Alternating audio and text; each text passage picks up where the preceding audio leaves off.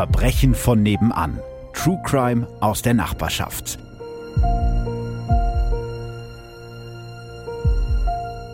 Hallo und herzlich willkommen zu Verbrechen von nebenan. Heute gibt's eine absolut wilde Folge. Also der Fall ist schon mal wild. Das ist wie die Serie Narcos, falls ihr das kennt, nur in Deutschland. Und ich habe einen ja, wilden Gast, kann man das sagen? Bist schon ein bisschen wild bist du schon, würde ich sagen. Monte ist bei mir. Hi. Oh, moin, moin. Also ich glaube, denjenigen über 25, dem muss man wahrscheinlich erklären, was du so machst. Die unter 25 kennen dich wahrscheinlich alle, würde ich jetzt mal vermuten. Du kommst aus der Nähe von Hamburg, heißt eigentlich Marcel und bist unter dem Namen Montana Black Deutschlands größter Livestreamer. Und du bist auch noch True Crime Fan und du bist Richtig. auch noch Verbrechen von dem Anhörer. Richtig. Und so sind wir zusammengekommen. Genau, richtig, ja. So sind wir zusammengekommen. Es ging irgendwie damit los, dass mir Leute geschrieben haben, ey, Monte hört deinen Podcast. Und dann haben wir irgendwie bei Instagram geschrieben, ne? So ein bisschen hin und her. Äh, Ich weiß gar nicht mehr, ob das. Ich glaube, ich habe dich mal markiert. Ja, stimmt. In der Story von mir so. Und Ja. dann haben wir uns so ein bisschen connected. Und dann habe ich, glaube ich, so von mir aus gesagt, ey, wenn du mal Lust hast, irgendwie mal was zusammen zu starten. Bin halt großer Fan, höre das sehr gerne und ähm, hatte halt einfach mal Lust, bei einer Folge dabei zu sein, ja.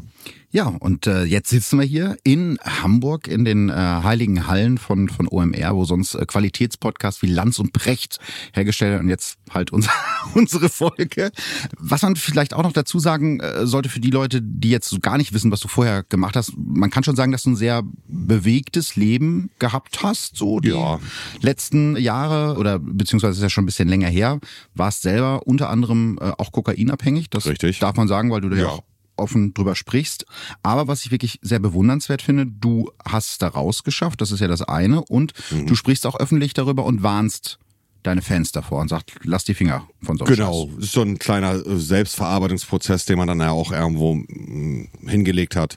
Ich habe selber äh, zwei Bücher geschrieben, auch als Hörspiel, ganz entspannt. Und das war so ein Aufarbeitungsprozess auch für mich. Ich hatte sehr viele Oha-Momente, als ich diese Dinge aufgearbeitet habe. Das muss man sich vorstellen. Ich habe die Bücher ja nicht selber geschrieben, sondern ich hatte jemanden, der sich zu mir gesetzt hat, der mir Fragen gestellt hat.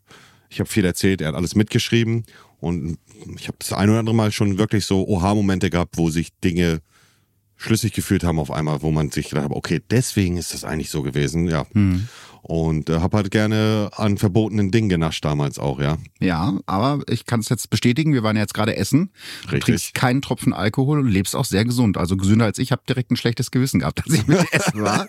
Deswegen sehr, sehr, sehr, sehr bewundernswert. Das ist unter anderem ein Thema, über das wir in dieser Folge eben auch sprechen werden. Bevor wir loslegen, wie immer eine kleine Inhaltswarnung. Zum Teil zitiere ich rassistische Bezeichnungen aus den 80ern. Die schlimmsten Beleidigungen lasse ich allerdings bewusst weg. Ansonsten wird es, glaube ich, eine ja, etwas unblutigere Folge. Bist du bereit? Ich bin bereit auf jeden Fall. Wunderbar. Dann starten wir jetzt mitten rein. Als die drei Mit-30er aus Deutschland die Abflughalle des Flughafens der Karibikinsel Curaçao betreten, versuchen sie sich nicht anmerken zu lassen, wie nervös sie sind. Es herrscht reger Betrieb, denn etliche Touristen, hauptsächlich Menschen aus den Niederlanden, machen sich nach ein paar entspannten Karibikwochen auf den Weg in die Heimat. Inmitten der anderen Passagiere nähern sich die drei Männer langsam der Zollkontrolle, wo die Zöllner, die auch Hunde dabei haben, nach und nach Menschen rausziehen und ihr Gepäck durchsuchen. Doch die drei wissen, dass sie wenig zu befürchten haben, denn sie sind weiß und das macht 1988 in Curaçao, das damals wie heute zum Königreich der Niederlande gehört, einen großen Unterschied. Trotzdem wollen Ronald, Günther und Werner natürlich nicht erwischt werden. In Werners Koffer stecken insgesamt zwei Kilo Kokain, die zur Tarnung lediglich mit Socken umwickelt sind. Wenn die gefunden werden, ist ihr neues Business gescheitert, bevor es überhaupt angefangen hat. Die Männer gehen noch ein paar Schritte vor, die Zöllner winken sie durch. Sie geben die Koffer ab und dann haben sie es endlich geschafft, zumindest vorerst. Ronald, Günther und Werner steigen ohne weitere Kontrolle ins Flugzeug von Curaçao nach Amsterdam, von wo aus sie den Anschlussflieger nach Hamburg nehmen wollen. Trotzdem legt sich die Nervosität der drei auf dem zwölfstündigen Flug nicht. Sie wird eher noch größer. Denn ob ihr Koffer tatsächlich im Flugzeug gelandet ist oder dann doch noch rausgefischt wurde, wissen sie nicht. Außerdem wird die Zollkontrolle in Deutschland nochmal um einiges schwieriger werden als in Curacao. Als die Männer in der Hansestadt Hamburg gelandet sind, holen sie als erstes ihre Koffer ab. Und tatsächlich, alle Koffer liegen auf dem Band, auch der von Werner, in dem sich Koks im Wert von damals rund 186.000 Mark befindet. Aber auch in Deutschland gibt es Zollbeamte und die haben da gerade etwas höchst Verdächtiges beobachtet. Zwei Männer, die die ganze Zeit miteinander tuscheln und sich dabei immer wieder auffällig umdrehen. Der eine ist ein stämmiger Typ mit langen schwarzen Haaren, der unter seiner Boxernase einen Schnäuzer und Koteletten bis zum Ohrläppchen trägt. Ronald Mieling. Irgendwann haben die Zollbeamten genug gesehen und kommen auf Mieling und seinen Begleiter zu und sprechen sie an. Können wir einmal in Ihre Koffer schauen? fragen die Beamten Mieling und Günther und ziehen die beiden aus der Schlange raus. Währenddessen nutzt der Mann hinter Ronald und Günther seine Chance, geht am Zoll vorbei und verlässt den Flughafen. Es ist Werner, der Dritte im Bunde. Während die Koffer seiner beiden Kumpels nichts als Klamotten enthalten, marschiert Werner ohne Kontrolle mit zwei Kilo Koks aus dem Hamburger Flughafen, ohne erwischt zu werden. Der Plan der drei ist aufgegangen. Ronald Mieling, dessen Koffer gerade am Hamburger Flughafen durchsucht wird, wird einige Jahre später als Schneekönig der größte Koksdealer Deutschlands werden. Aber das können die Zollbeamten zu diesem Zeitpunkt noch nicht ahnen. Mhm. Sehr interessant, ja. Ist, ist ein guter, guter Trick. Ich weiß nicht, ob das heute noch funktionieren würde. Ich hoffe nicht.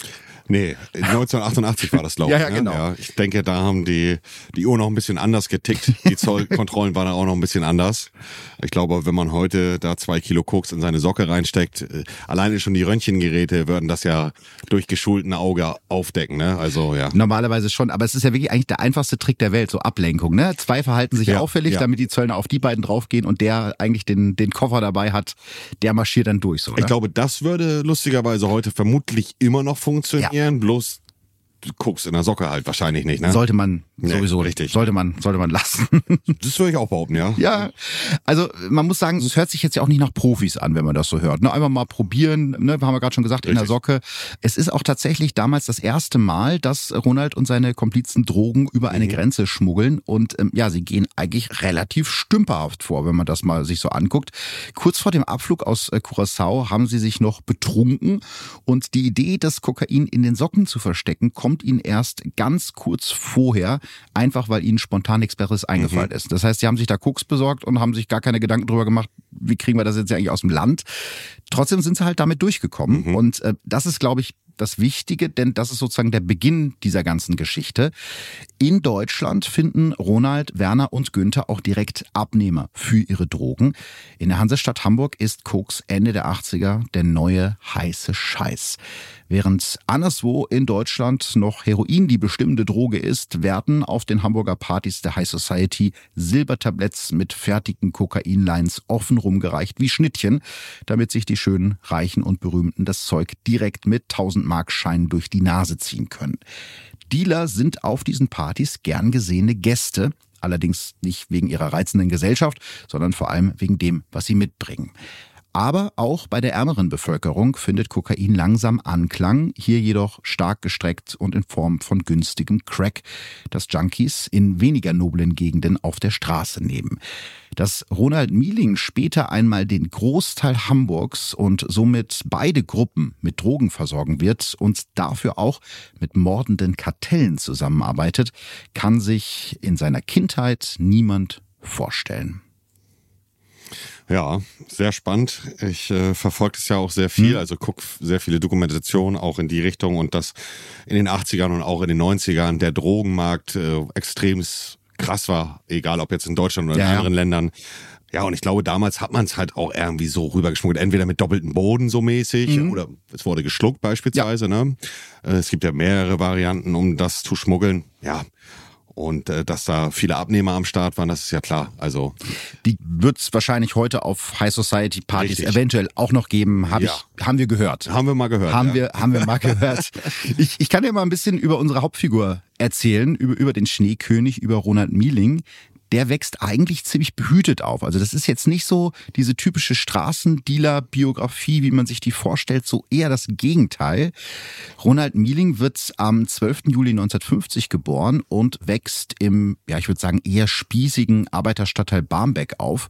Seine Mutter Else ist Hausfrau und sein Vater Max, und das ist so ein bisschen die Ironie der Geschichte, der ist Polizist. Mhm. Sechs Jahre nach Ronald wird sein Bruder Ralf geboren. Die vier sind eine typische Beamtenfamilie. Während Mutter Else bei jedem Ärger ihre Kinder wie eine Löwin beschützt und vergeblich alles dafür tut, damit Ronald endlich mal mehr für die Schule lernt, ist Vater Max mit seinem kantigen Gesicht und dem breiten Kinn der Coole in der Familie, wie Ronald sich später erinnert. Ein solider Mensch, der nur nach Recht und Gesetz gelebt hat. Also genau das Gegenteil von dem, was sein Sohn später tun wird. Die ganze Nachbarschaft, in der Familie Mieling wohnt, besteht aus Polizisten und Gefängniswärtern. Man grüßt sich nett und versucht nicht anzuecken. Für Ronald ist früh klar, so ein spießiges Leben, wie es ihn umgibt, wo alle ihre festen Routinen haben und sich dauerhaft Gedanken um die Meinung ihrer Nachbarn machen, ist nichts für ihn. Das war mir zu eng, zu miefig, ich war ein Draufgänger, ich wollte was erleben und genau das machen, von dem alle sagen, du, du, du, das darfst du aber nicht. Bereits in seiner Jugend verspürt er diese Abenteuerlust, die ihn später ins Koks-Business treiben wird. Und so beginnt er schon im Teenageralter mit kleineren Delikten. Er braucht den Nervenkitzel, das Tüfteln an einem Plan und den Kick, wenn er denn aufgeht. Abenteuer. Das war für mich Glück im Dauerzustand. Den Kick sucht er außerdem beim Kickboxen, wo er seinen Jugendfreund Wolfgang kennenlernt, der ihm aufgrund seines vollen schwarzen Haares den Spitznamen Blackie gibt. Für den zusätzlichen Nervenkitzel fährt Ronald auch leidenschaftlich gerne Motorrad. An Tempobegrenzungen hält er sich dabei nur im Ausnahmefall. Doch der Kick, den er dadurch bekommt, der reicht ihm bald nicht mehr aus und auch die kleinen Diebstähle sind ihm nicht mehr genug. Und so wird er bereits mit 18 Jahren wegen schweren Raubes zu vier Wochen Jugendarrest verurteilt und kommt als veränderter Mensch aus dem Gefängnis zurück. Sein Jugendfreund Wolfgang wird zunehmend genervt davon, dass sich Blackie als Oberverbrecher und großer Macker aufspielt und die Freundschaft der beiden leidet immer mehr. Also er kommt jetzt nicht im Sinne von, ich bin jetzt ein neuer Mensch, ich bin mhm. jetzt ein besserer Mensch aus dem Gefängnis zurück, sondern im Gegenteil, er läuft jetzt rum und sagt, ey, ich war im Knast, ich bin jetzt hier der Obergangster. Also passiert hat, öfters mal. Passiert öfters ja. mal, ist tatsächlich so, genau, aber da hat man ja im Prinzip mit dem Knast genau das Gegenteil von dem erreicht, was man eigentlich erreichen wollte. Richtig. Ronald fängt jetzt halt so an, seine Karriere weiter auszubauen, probiert sie irgendwie als Türsteher auf der Reeperbahn, wird dann Zuhälter, auch das ist ja fast eine klassische Kiezkarriere. Ja. Nach einiger Zeit bemerkte aber, dass, so wie er selber sagt, das menschenverachtende Business der Zuhälterei, in der Frauen wie Objekte behandelt werden, selbst bei den kältesten Temperaturen draußen anschaffen müssen, doch nichts für ihn ist. Er lehnt es ab, das hat er wirklich selber gesagt, am Leid anderer zu verdienen. Was ich sagen muss, es ist eine interessante Sichtweise zu sagen, ich möchte nicht am Leid anderer verdienen. Also das Leid der Frauen findet er schlimm, aber das Leid der Süchtigen findet er dann ja scheinbar nicht ganz so schlimm. Kann man vielleicht ja auch zurückführen auf seine Mama, mit der er anscheinend ein gutes Verhältnis gehabt Stimmt. hat. Vielleicht hat er ja auch den nötigen Respekt vor der Frau nicht verloren, aber andererseits im Umkehrschluss dann zu sagen, ich verkaufe Kokain, was dann ja später passiert, da wird dann vielleicht die Moral dann doch über Bord geschmissen. Man weiß es nicht ganz genau, ne? Ja, also man muss sagen, dieses, was Frauen angeht, hat er schon eine ziemliche Doppelmoral. Ne? Also mhm. das, was er sagt und das, was er macht, sind mhm. schon unterschiedliche Paar Schuhe, weil er wird sich selber später ausgiebig Prostituierte, also in seinen Worten, so sagt er das selber, für bestimmte Zeiträume kaufen. Also er kauft sich Frauen und damit ist er jetzt auch nicht viel besser als die Zuhälter, die die Frauen zum Arbeiten auf die Straße schicken, Richtig. weil ohne so Typen wie ihn geht's es ja eigentlich ja. Äh, gar nicht. Ne? Also so sehr scheidend ihn dann das Leid der Frauen doch nicht zu interessieren, zumindest wenn es um ihn selber geht. Mit seinen Jobs im Rotlichtmilieu startet Ronald dann endgültig seinen Weg in die Kriminalität. Einen konkreten Auslöser, weil das ist ja auch wahrscheinlich das, was, was du dich auch oft fragst, wenn du dir so Dokus und so anguckst, mhm. wo man denkt so, wo ist jemand so falsch abgebogen? Was war der Punkt? Ne? Manchmal kann man das ja relativ genau sagen gibt's bei ihm nicht. Also es ist eher so ein, so ein schleichender Prozess. Er hat für sich selber entschieden, ich will halt gerne so ein Abenteurer, Gangster-Typ sein und geht halt immer tiefer in diese in diese Er wollte halt Szene. halt anders sein. Er wollte anders sein, und, genau. Äh, der leichteste Weg, um anders zu sein, ist, indem man Dinge macht, die sich andere nicht trauen. Und die verboten sind. Stimmt. Genau, richtig. Ja, klar. Ja. Und auch der leichteste Weg, wahrscheinlich Geld zu verdienen, ne? auf nicht legalem Wege in dem Fall. Er sagt selber, ich bin kriminell geworden, weil ich es wollte. Ich habe ein Abenteuer gesucht, deswegen bin ich's geworden. Er schlägt sich mit zwielichtigen Geschäften durch bis zum April 1978. Da ist er gerade 28 Jahre alt. In Jesteburg in der Lüneburger Heide statten Ronald und sein Komplize Jens, ein gelernter Koch, dem Fleischgroßhändler Manfred Hering einen Besuch ab. Im Auftrag des Kiezpaten Wilfried Schulz, genannt Frieder, sollen Ronald und Jens Schulden bei dem Fleischhändler eintreiben. Der 45-jährige Henning will gerade im Bademantel die verglaste Tür seiner Villa öffnen, um seine Besucher zu begrüßen. Da wird er von einem Schuss in den Bauch getroffen. Dieser Schuss, so finden es die Ermittler später heraus, wurde aus dem US-Armeegewehr von Mielings Begleiter Jens W. abgefeuert. Mieling und sein Komplize betreten das Haus des Fleischhändlers und bringen den Job mit einem Schuss in den Kopf zu Ende. Der 45-jährige Hering stirbt noch vor Ort in einer riesigen Blutlache.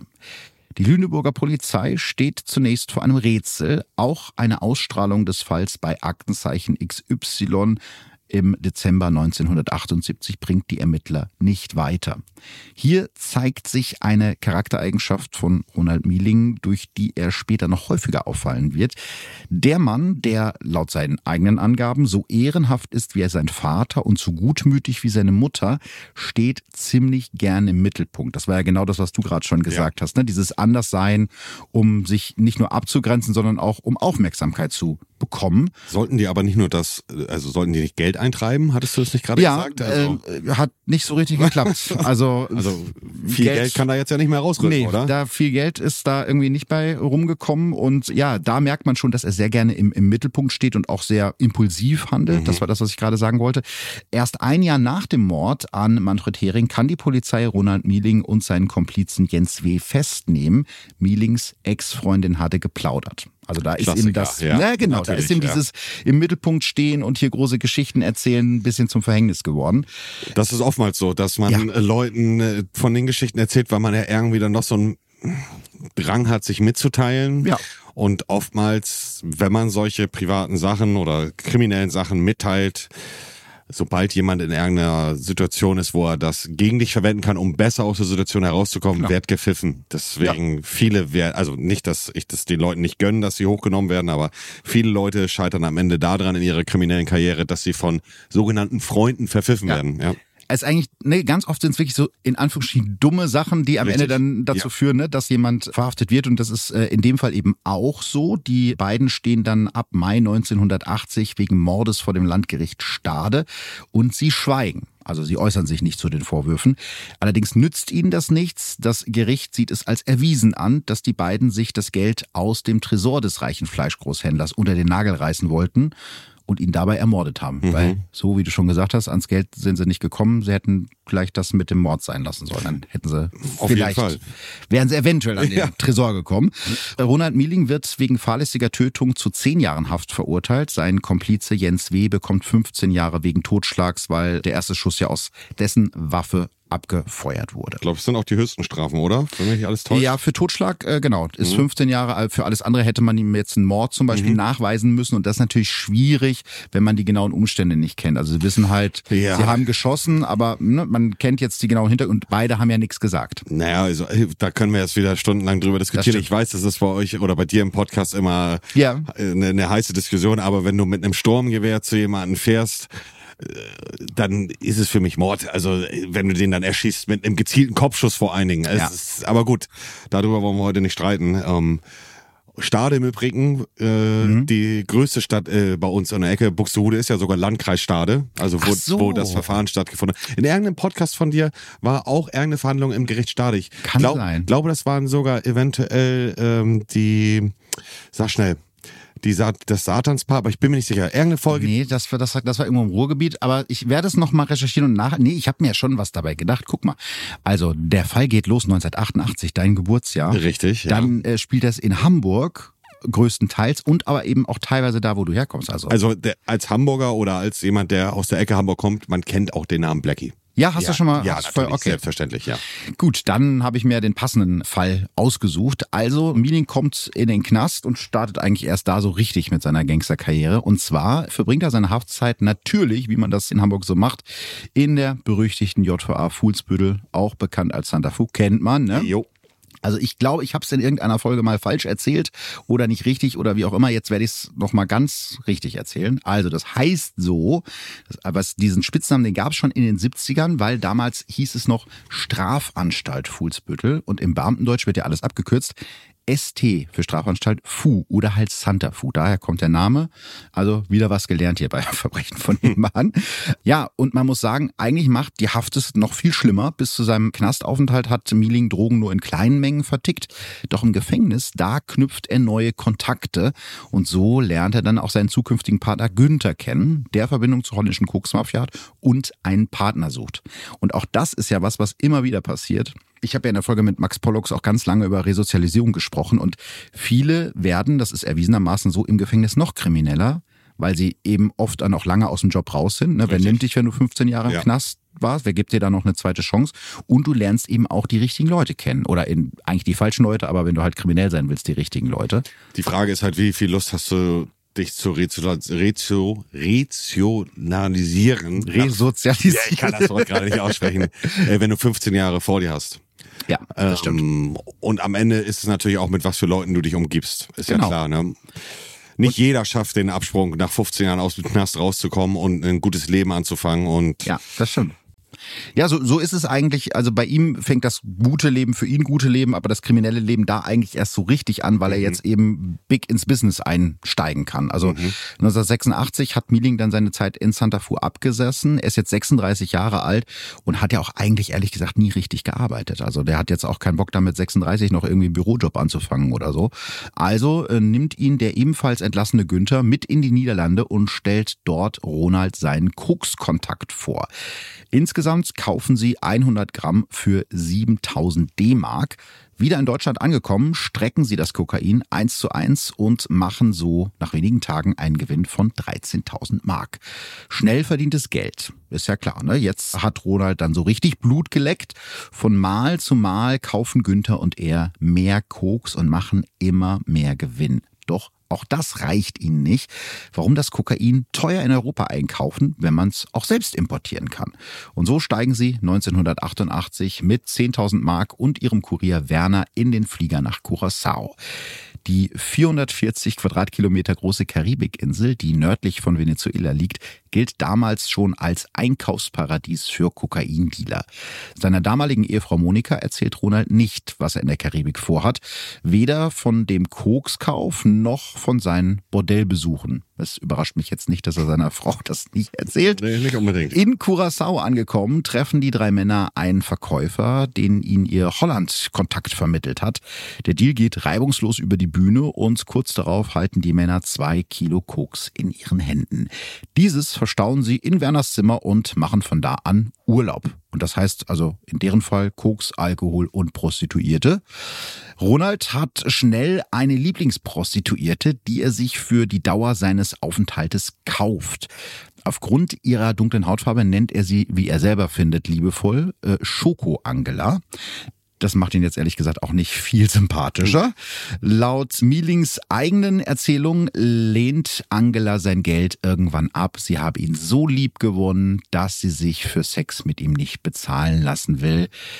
Eine Sache, die Mieling, wie er selber behauptet, ganz häufig mit Frauen passiert. Selbstverständlich, ja. Wer kennt das nicht, ne? Das äh, ist sicherlich schon dem einen oder anderen oft passiert. Also das ist so ein bisschen ein, ein, ein Problem in diesem Fall ist, er hat selber Bücher geschrieben, ganz viele Interviews Ja. gegeben und man muss halt immer so ein bisschen von denen, was er erzählt, ein bisschen was abziehen, weil du glaubst, so ganz kann das ja nicht gewesen sein. Also er erzählt halt schon. Ne? Es ist ein Ja, Schnacker, wie man Die Hamburger sagt. können gut schnacken. Genau. Auf jeden Fall, klar. Also ja. der hat die Geschichten dann schon teilweise sehr, sehr ausgeschmückt. Die Prostituierten begleiten die drei Männer außerdem zu allen möglichen Aktivitäten, weil sie sind ja für die Aufenthaltsdauer gemietet worden. Als sie Curacao mit dem Koks verlassen, weint Angela, so erzählt es Ronald Mieling später. Aber schließlich gibt's für ihn was zu tun. Die zwei Kilo Koks im Wert von mehr als 180.000 Mark müssen schließlich nach Deutschland. Also die haben da schon ein ganz schönes Leben geführt in der Zwischenzeit. Das hört sich richtig nach 80er, 90er an. Ja, so weit kannst du, es ist Ja, richtig schon, aus einer Serie, Ja, ja ne? doch schon, ja. Es ist so, so ein bisschen wie der, vielleicht kennst du den Film mit äh, Johnny Depp, ich glaube Blow heißt der, kennst du den Film? Ja, So, da, Ja, sind ja. Sie, da sind sie zwar mit dem Flugzeug rübergeflogen und äh, am Anfang fing es ja auch an mit Marihuana.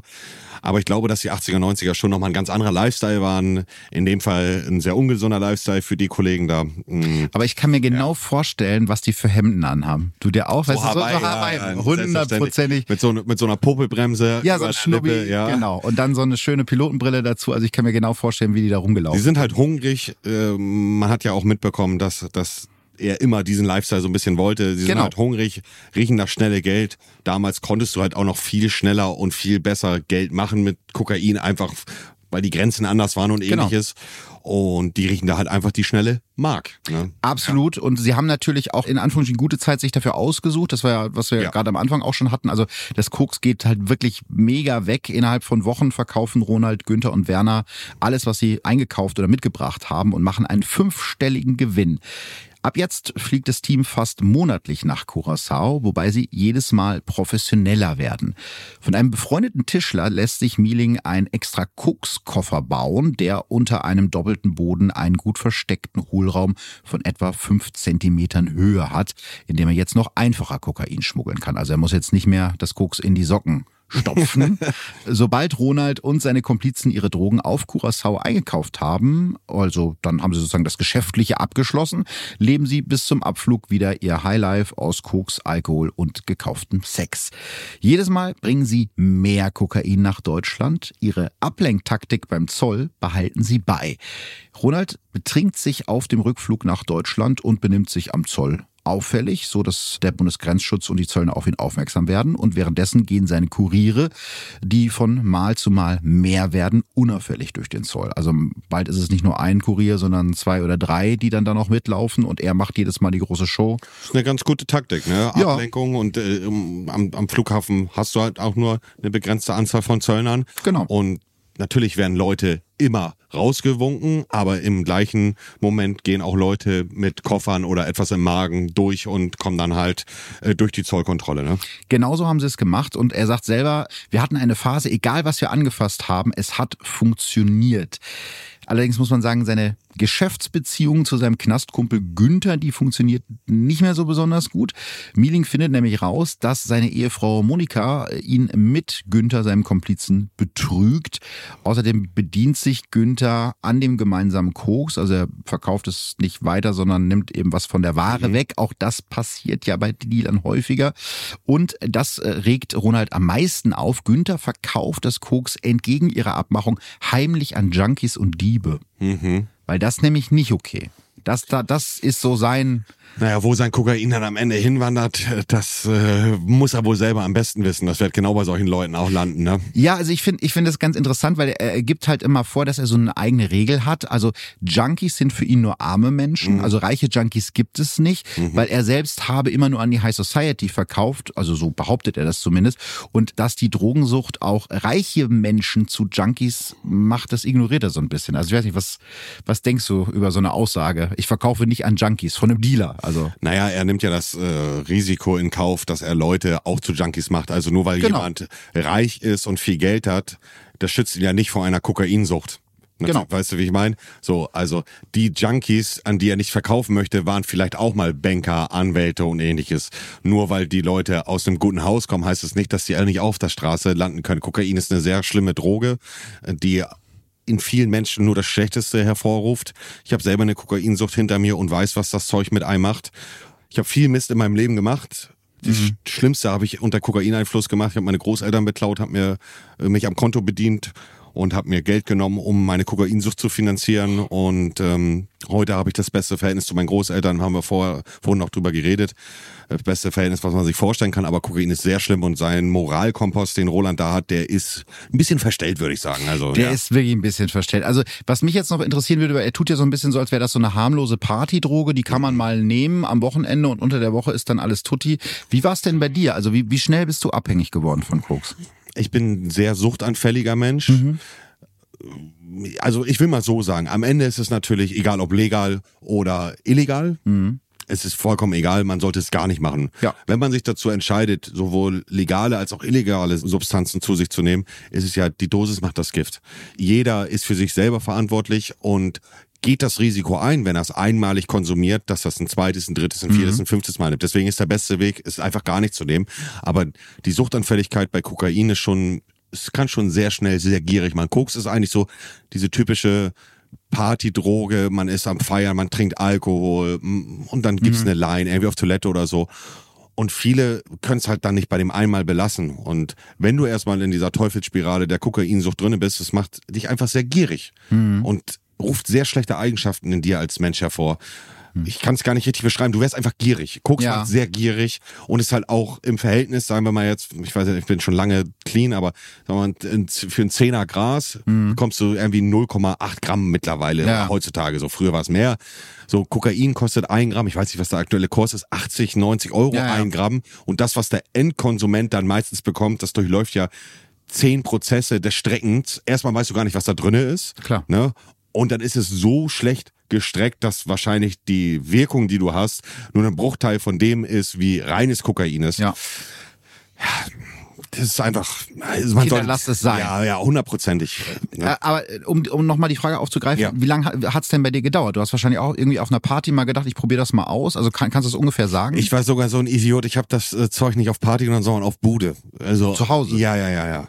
das ist schon dumm. Das ist sehr dumm. Ich war so dieser typische Kiffer, so Ja. nur Grün, Peace, Love, Ja. Harmony, so ich nur das, was Mutter Natur mir schenkt und dann haben die Jungs da irgendwie ein Gramm rausgeholt, jeder hat gezogen, ich habe auch gezogen und ich bin sofort drauf kleben geblieben. Ich wollte es am liebsten, weil es löst ja ein Glücksgefühl Ja. in dir aus. Du guckst Ja. und natürlich kann man auch einen Bad Trip auf Drogen haben, aber ich habe einen guten Trip gehabt und ich wollte am nächsten Tag mich gut fühlen. Und was hat mein Suchtkopf Mhm. mir gesagt? Oh, wenn du jetzt wieder guckst, dann geht's dir besser. Und das ist ja die Teufelsspirale. Vor allen Dingen auch, wenn du Drogen nimmst in Phasen, wo es dir nicht gut geht. Ich sag Ja. nicht, nimm Koks, wenn es euch gut geht, aber Ja, ja. die Gefahr, dass du noch schneller abhängiger wärst in einer Phase, wenn es dir schlecht geht, angenommen, deine Freundin verlässt dich Mhm. und dir geht es extrem schlecht und dann gehst du auf Party oder ein Kollege kommt vorbei und ihr kokst, dann geht's dir gut, weil diese Droge etwas Positives, Ja, ja. Mhm. Endorphine und ähnliches. Und am nächsten Tag, wenn du dann wieder realisierst, wie schlecht es dir geht, weil du in der Realität ankommst, dann fängt die Sucht an. Dann Mhm. sagt dir nämlich dein Kopf, ey, dir geht's schlecht, aber hier, hallo, hier ist das Kokain, Hier klopf, ist eine klopf. Möglichkeit, dass es dir besser Zieh geht. mich heute wieder durch Ja. deine Nase und dir wird's gut gehen. Und so kommst du ganz schnell in diese Teufelsspirale rein. Deswegen, wenn man schon sich dazu entscheidet, Sachen zu nehmen, die für Süchte anfällig sind, bitte nimmt es niemals, wenn es euch schlecht geht. Das ist das Schlimmste, was ihr machen könnt. Am besten gar nichts nehmen. Am besten gar nichts Ja. nehmen. Genau, da können wir uns, glaube ich, äh, drauf Ja, einigen. ja. Also äh, wir, wir gehen mal zurück, was das alles äh, jetzt noch nach sich zieht. Also wir haben ja gerade schon gesagt, ne, Ronald und Günther haben so ein bisschen Stress. Also Ronald findet das nicht so gut, dass Günther mit seiner Frau was angefangen hat und dass er halt das Koks selber da sich bei wegnimmt. Das kommt von einem Fremdgeher im Übrigen. Ne? Wo Das kommt, genau, das kommt von einem Fremdgeher, richtig, richtig, richtig. Und äh, das Ding ist natürlich, wie du gerade schon gesagt hast, das macht ja auch was mit dir. Ne? Der Günther ist halt jetzt die ganze Zeit drauf, wird immer unvorsichtiger, gerät schließlich auch an den V-Mann der Polizei und wird schließlich festgenommen. Ronald macht deshalb Werner, der war ja vorher immer nur der Kurier, äh, der wird jetzt zu seinem neuen Geschäftspartner. Während sich also äh, seine geschäftlichen Partner verändern, bleibt er privat weiterhin bei Monika. Sie weiß inzwischen vielleicht auch einfach zu viel über ihn. Ne? Also die kriegt natürlich mit, was er für Geschäfte macht und deswegen traut er sich vielleicht nicht, sich von ihr zu trennen. Dennoch, und das finde ich so interessant, wie du schon sagtest, er geht selber die ganze Zeit nonstop fremd, wenn er in Curacao ist, aber er ist schwer enttäuscht von seiner Frau, dass sie eine Affäre mit Günther hat. Das ist, das findet er nicht gut. Ja, also was, was willst du von solchen Menschen Erwarten. erwarten? Also ich meine. Ja. das ist in jeglicher also das kannst du kannst dir nicht vorstellen, bist jemand, der ständig fremd geht, äh, egal ob jetzt mit Noten oder mit Ja. was weiß ich von von Günther die Frau, ja, ja. spielt ja keine Rolle, aber wenn du selber halt fremd gehst, äh, ist es nicht besser, dass deine Frau dir fremd geht, aber du kannst ja nicht von ihr menschlich gesehen enttäuscht sein, wenn du sie auf ganzer Strecke die letzten Verarscht hast. Monate verarschst. Also man erntet, was man sieht. Das ist halt Karma, ne? Ja, und jetzt pass auf, wie jetzt seine Reaktion darauf ist. Er, er will sich jetzt an seiner Frau rächen. Also trennen traut er sich nie. Er könnte auch einfach sagen, weißt du was, du hast eine Affäre, mir reicht's jetzt. Nee, er sucht sich jetzt bewusst ebenfalls eine Geliebte. Also keine Ahnung, wie, wie vielte Geliebte das ist. Ich probierte eine Reihe von Frauen durch, doch bei keiner dockte mein Herz an. So erzählt das in seinem seinem Buch. Also hat dann doch nicht so richtig geklappt. Zumindest businessmäßig läuft's gut bei ihm auf einer Party in Amsterdam, bei der zahlreiche hohe Tiere des Koksgeschäfts anwesend sind, lernt Ronald dann Kim aus New York kennen. Die beiden verstehen sich blendend und treffen sich ab jetzt regelmäßig in Hamburg und Amsterdam, wobei sie sich untereinander Leute vorstellen und Kontakte austauschen. Und so kommt es, dass Kim irgendwann Ronald und Werner nach Curacao einlädt, um dort mit ihnen Urlaub zu machen. Mit sechs weiteren Kurieren und 200.000 Mark in der Tasche machen sie sich also auf zu der Karibikinsel. Während Kim sich mit Bekannten auf der Insel trifft, holt Ronald bei unterschiedlichen Verkäufern Kokainangebote ein. Also er hat mittlerweile schon so viele Connections, dass er da die Preise vergleichen kann. Allerdings ahnt er nicht, dass Kim ihn aus einem ganz bestimmten Grund nach Curacao mitgenommen hat. Mealing soll endlich die echten Big Player kennenlernen. Bereits nach wenigen Tagen lädt Kim ihn ein, spontan mit ihm nach Kolumbien zu fliegen. Mhm. Über San Antonio in Venezuela fliegen die beiden weiter in die kolumbische Hauptstadt Bogotá. Und da wissen wir ja wahrscheinlich, was das heißt als Netflix-Narcos-Gucker. Ne? Das äh, ist äh, ja bekannt geworden als eine der Drogenumschlagsplätze der Welt. Ähm, Wenn nicht der Umschlagsplatz. Wenn nicht sogar ja. der Umschlagsplatz, ja. genau. Und vor Ort muss sich Ronald erstmal an die dünne Luft gewöhnen, denn Bogotá liegt zwei Kilometer über dem Meeresspiegel und ist damit eine der am höchsten gelegenen Großstädte der Welt. Also wenn einer von mhm. uns beiden mal zu Wer wird Millionär eingeladen wird, dann können wir mit diesem Punkten. Da, da, zu der Frage werde ich gar nicht kommen. Da werde ich bei der 500 Euro Frage schon scheitern. Du kannst ja mich als Telefonjoker nehmen. Ich, ich ziehe dich, ich zieh dich mit nach. Ich spiele das Spiel ab und an mal online auf der Playstation. Oh, das kracht's gewaltig. okay.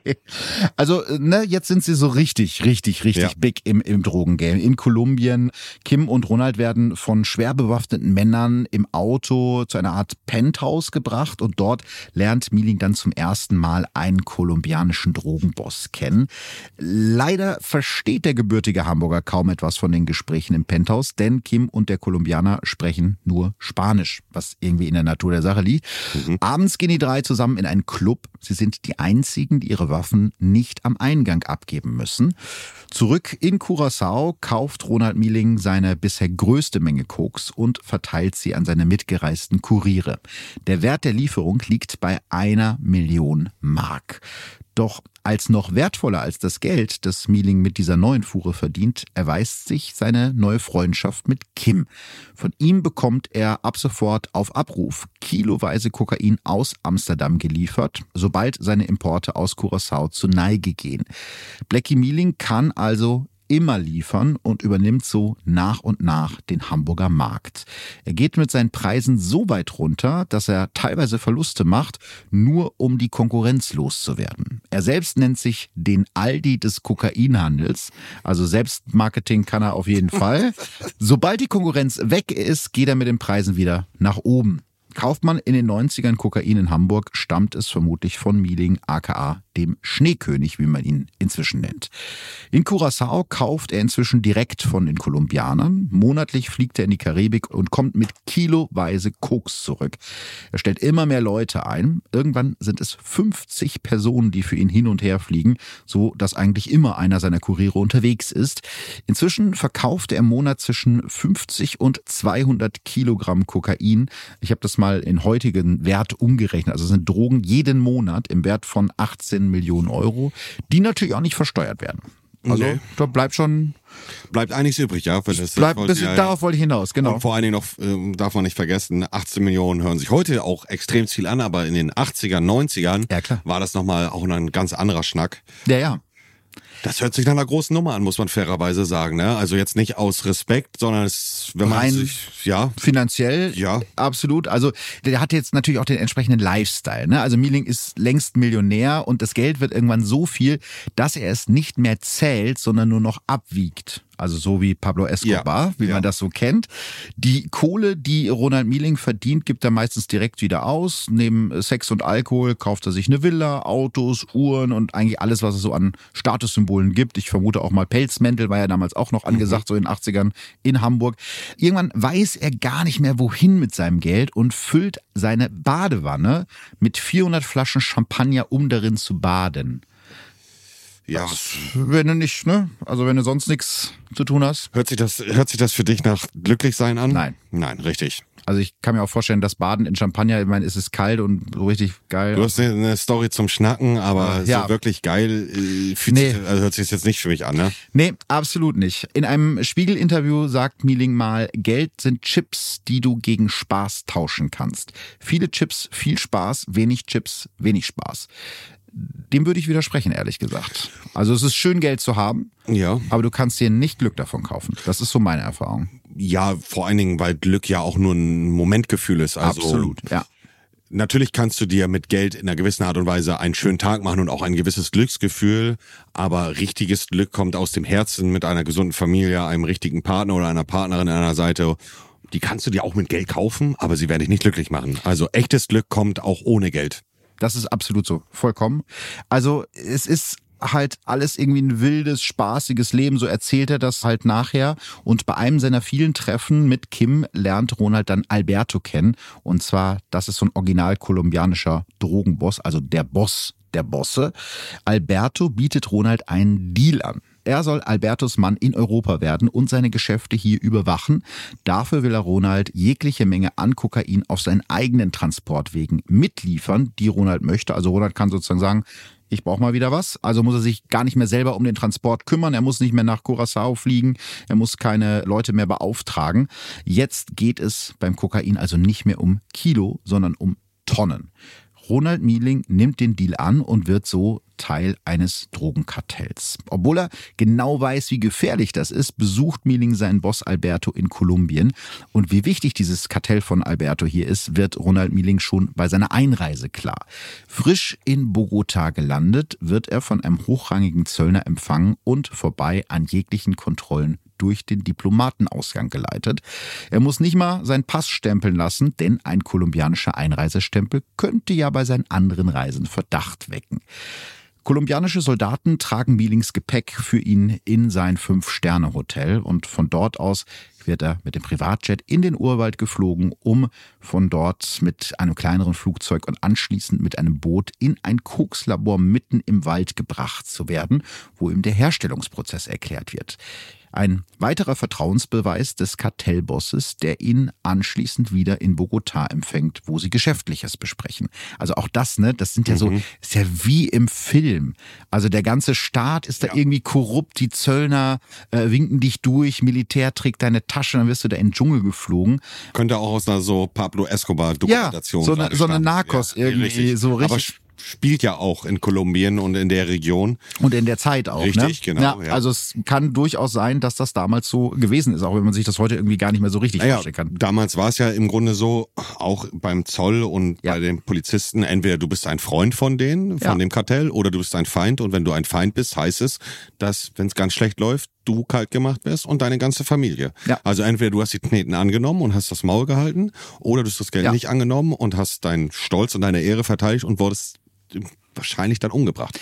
Ja, ist dann halt immer die Frage, was man da dann wählen soll. Ich ne? würde wahrscheinlich das Geld wählen, sag ich Ja, wäre wahrscheinlich bei den meisten Leuten Ja. so, wenn man keine andere Wahl hat. Schlecht haben sie ja nicht gezahlt. Nee, schlecht haben sie wahrscheinlich nicht gezahlt. Also er hat jetzt halt gerade so diesen Lifestyle, ist da unter den Drogenbossen ganz beliebt und ähm, Bogotá wird für ihn, so erzählt das später, also Mieling, äh, wie eine zweite Heimat. Er verbringt dort mehrere Monate im Jahr und sogar Pablo Escobar, das hattest du ja gerade angesprochen, hätte er treffen können, wenn er denn gewollt hätte. Mm, Also er behauptet zumindest, dass das so war.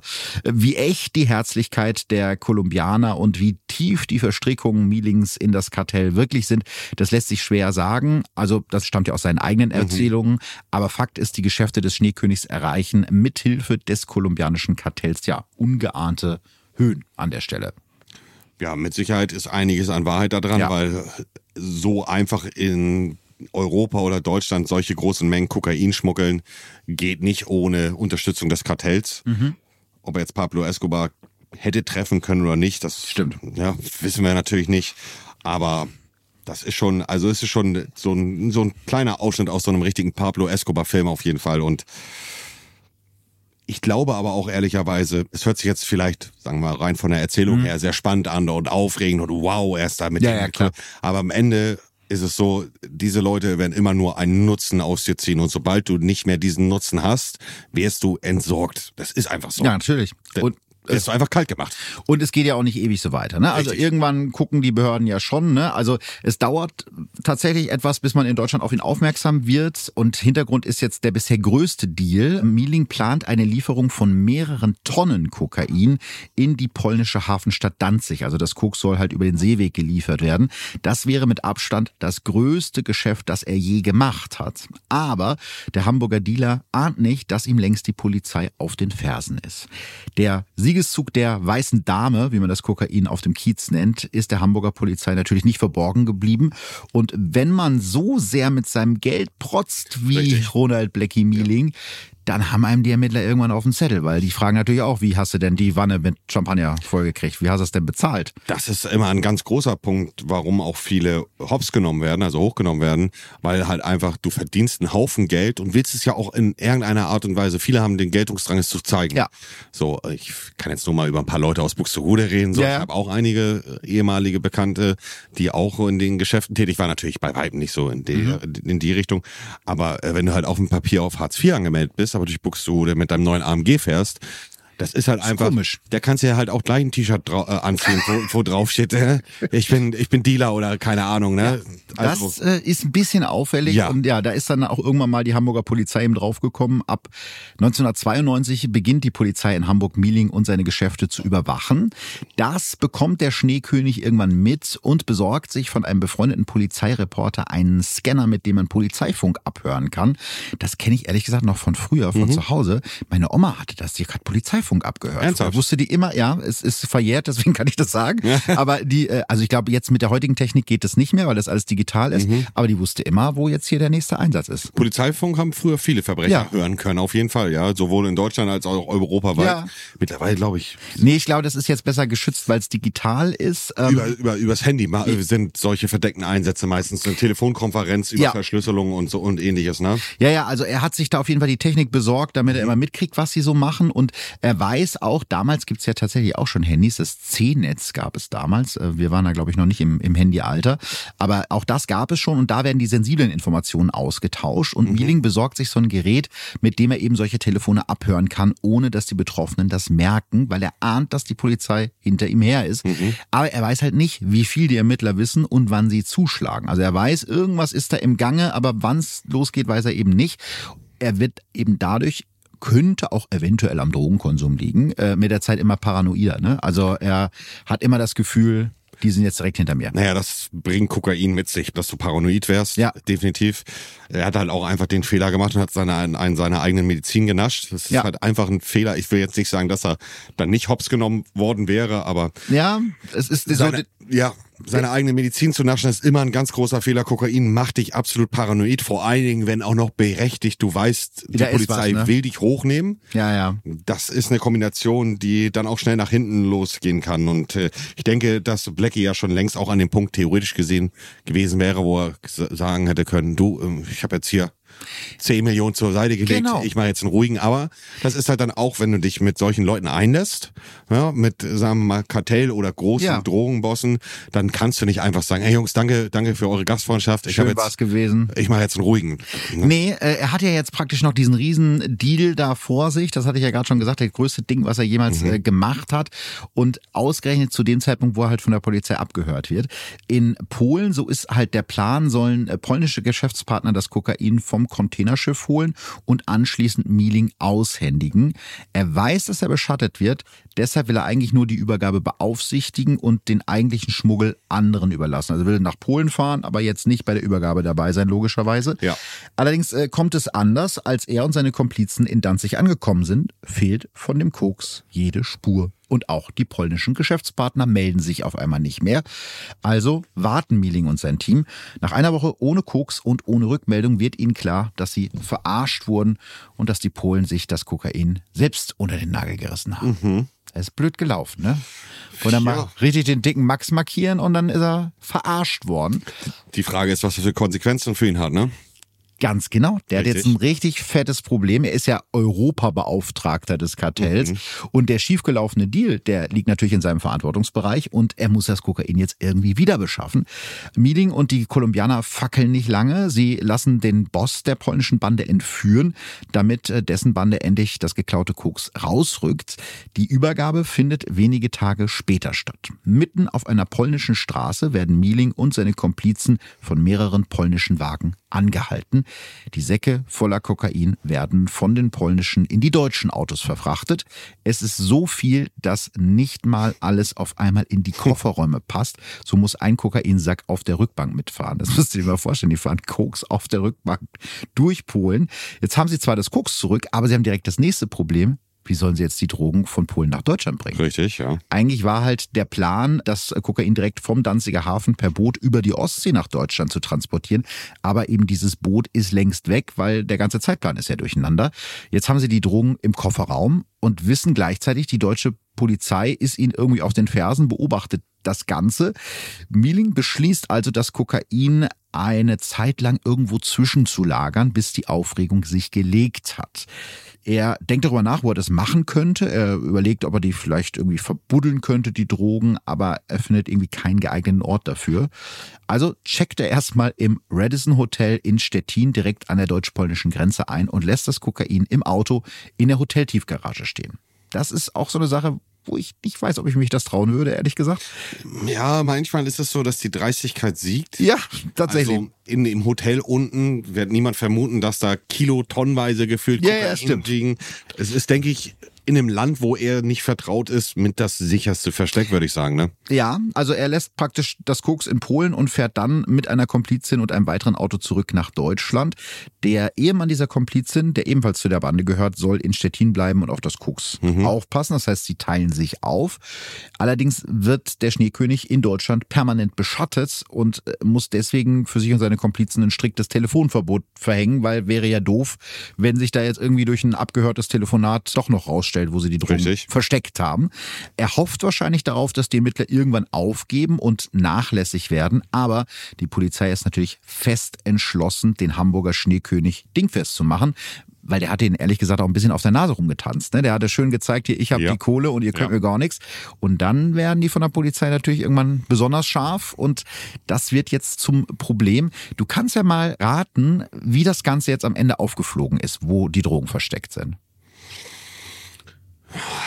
Schwierig. Ich würde vermuten, vielleicht durch seine Ehefrau, die. Die ge- ausgeplaudert, das stimmt, das wäre Ja, auch. ähm, es geht in eine ähnliche Richtung. Es ist am Ende ein Geburtstagsglückwunsch, ah, der okay. alles auffliegen lässt. Okay. Ich hatte ja schon gesagt, Roland Mieling ist mit einer Komplizin zusammen zurück nach Deutschland geblieben und deren Ehemann ist ja in Stettin geblieben, um auf die Drogen aufzupassen. Ja. Ja.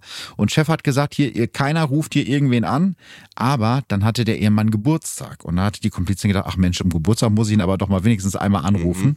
Ja, und das äh, Telefonat ist natürlich abgehört worden und dadurch weiß die Polizei dann, ah, der sitzt im Radisson Hotel in Stettin und ja, am nächsten Tag äh, ist da natürlich, wie man sich vorstellen kann, ziemliche Action. Zahlreiche Polizisten stürmen das Hotel und nehmen die beiden Schmuggler fest. Im Parkhaus des Hotels machen sie dann einen Fund, den sie so schnell nicht vergessen werden. Über 100 Kilo Kokain. 350 Kilometer weiter westlich in Hamburg weiß Schneekönig Ronald Mieling noch nichts davon, dass seine Ladung in Stettin beschlagnahmt wurde. Aber weil er nonstop den Polizeifunk abhört, äh, bekommt er zumindest mit, dass irgendwas im Busch ist. Also die haben natürlich jetzt nicht mehr offen über den Polizeifunk kommuniziert, wir fangen jetzt den Meeting, Ja. sondern er merkte, da wurden Einsatzkräfte zusammengezogen und er konnte sich denken, oh, da passiert jetzt gleich was. Er tankt seinen Mercedes voll und fährt die Straßen Hamburgs entlang und wartet im Prinzip auf den Zugriff. Er weiß, irgendwas wird passieren, Ja. gleich haben sie mich.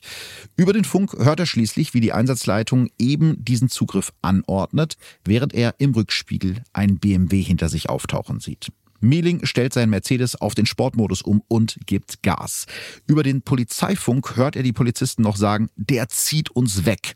Und tatsächlich kann das Polizeiauto nicht mit dem Drogendealer mithalten, der nun mit viel zu hoher Geschwindigkeit durch eine 30er-Zone brettert und dann auf eine T-Kreuzung zurast. Gerade so schafft Mieling die Kurve, seine Verfolger allerdings nicht. Der Polizei-BMW kracht in ein parkendes Auto, Blech verbiegt sich, Glas zersplittert. Nur durch Glück wird niemand verletzt. Sofort setzt sich ein neuer Wagen der Polizei hinter Mieling in seinem Mercedes und auch von vorne kommt ein Opel Omega auf ihn zu, um ihm auf der schmalen Straße den Weg abzuschneiden. Der ist verrückt, der rast komplett auf uns zu, hört Mieling aus dem Polizeifunk, während ihm der Schweiß über die Stirn rinnt. Der Mercedes und der Opel rasen weiter aufeinander zu. Erst in letzter Sekunde legen die Polizisten eine Vollbremsung ein und der Schneekönig rast an dem Opel vorbei in die Freiheit. Filmreifer Abgang, ne? Absolut filmreifer ja, ja. Abgang, wenn es denn stimmen würde. Das wissen wir ja. nicht so ganz, weil er hat die Geschichte auch noch ein paar Mal anders erzählt. Also er schafft es tatsächlich irgendwie abzuhauen. Es gibt Interviews mit ihm, wo er zum Beispiel erzählt, dass da kein Polizeiwagen von vorne kam und das Hindernis war dann irgendwie keine T-Kreuzung, sondern eine rote Ampel. Also man weiß es nicht so mhm. ganz genau, aber am Ende des Tages wichtig ist, die Polizei ist ganz dicht an ihm dran, aber er hat es noch einmal geschafft abzuhauen. Aber wie, wie 90er ist bitte der Polizeiwagen Opel Omega? Geil. Ja. Ne? das habe ich gerade sehr gefühlt, Stimmt. auf jeden Fall. Ja, ja, ja. Also da muss man dann auch eben sagen, die Gangster hatten dann damals wahrscheinlich doch noch die schnelleren Karren. Vermutlich, ja, definitiv. Also, also ein Opel Omega ist jetzt nicht dafür bekannt, hochmotorisiert zu sein. Nee, nee. Und so ein hochmotorisierter Mercedes, damit fährst du dem Omega wahrscheinlich Safe. in den meisten Natürlich. Fällen weg. Er hat es jetzt erstmal geschafft, irgendwie zu entkommen und versteckt sich bei einem Kumpel, bekommt von da an dann mit, wie nach und nach alle seine Komplizen verhaftet werden, inklusive seiner Frau Monika. Sogar Kim in Amsterdam wird verhaftet und das ist für ihn, glaube ich, das Allerschlimmste, sein gesamtes Geld wird beschlagnahmt. Mielink hat sich so sicher gefühlt, dass er keine größeren Summen an die Seite gelegt hat, auf die er im Falle einer Flucht hätte zugreifen können. Also er hat das irgendwie alles bei sich zu Hause gebunkert, kommt er jetzt natürlich nicht mehr dran. Also schon ziemlich dämlich, ne? Ist schon ein bisschen ja, dämlich, dämlich, muss man ja. ganz deutlich so sagen. Jetzt läuft also dieser ehemalige Millionär, oder auf dem Papier ist es ja vielleicht immer noch, in den nächsten äh, Wochen ziemlich pleite und verkleidet mit Brille, Mütze und so einer billigen C&A-Jacke durch Hamburg und nennt sich selbst Onkel Dieter. Um irgendwie an Geld zu kommen, treibt er ausstehende Schulden ein, denn er braucht einen neuen Pass, weil er will ja irgendwie weg aus Deutschland. Und tatsächlich, auch da ist wieder absolut irre Geschichte, dank seiner Connections kann er ein ganz besonderes Dokument organisieren. Ein alter Pass eines Stasi-Spions, also der Pass einer Person, die in Wirklichkeit nie existiert hat. Also mhm. so, ein Tarnidentitätspass. Und die Stasi war bei sowas immer sehr gründlich. Das heißt, die hatten jetzt nicht nur einen falschen Pass für diese äh, Spione gemacht, sondern eben auch noch eine falsche Geburtsurkunde, Berufszeugnisse, also alles gefälscht, eine komplett falsche Identität. Und mit diesen Dokumenten geht Ronald Mehling jetzt zum Hamburger Einwohnermeldeamt und tauscht seinen falschen alten DDR-Pass gegen einen echten neuen Bundesrepublik Deutschland-Pass mit neuem Namen ein.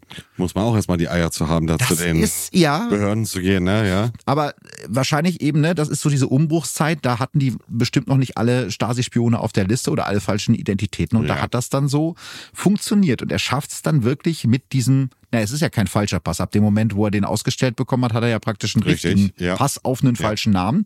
Und mit dieser Identität fliegt er ohne Probleme von Deutschland aus über Amsterdam und Curacao nach Bogota in Kolumbien.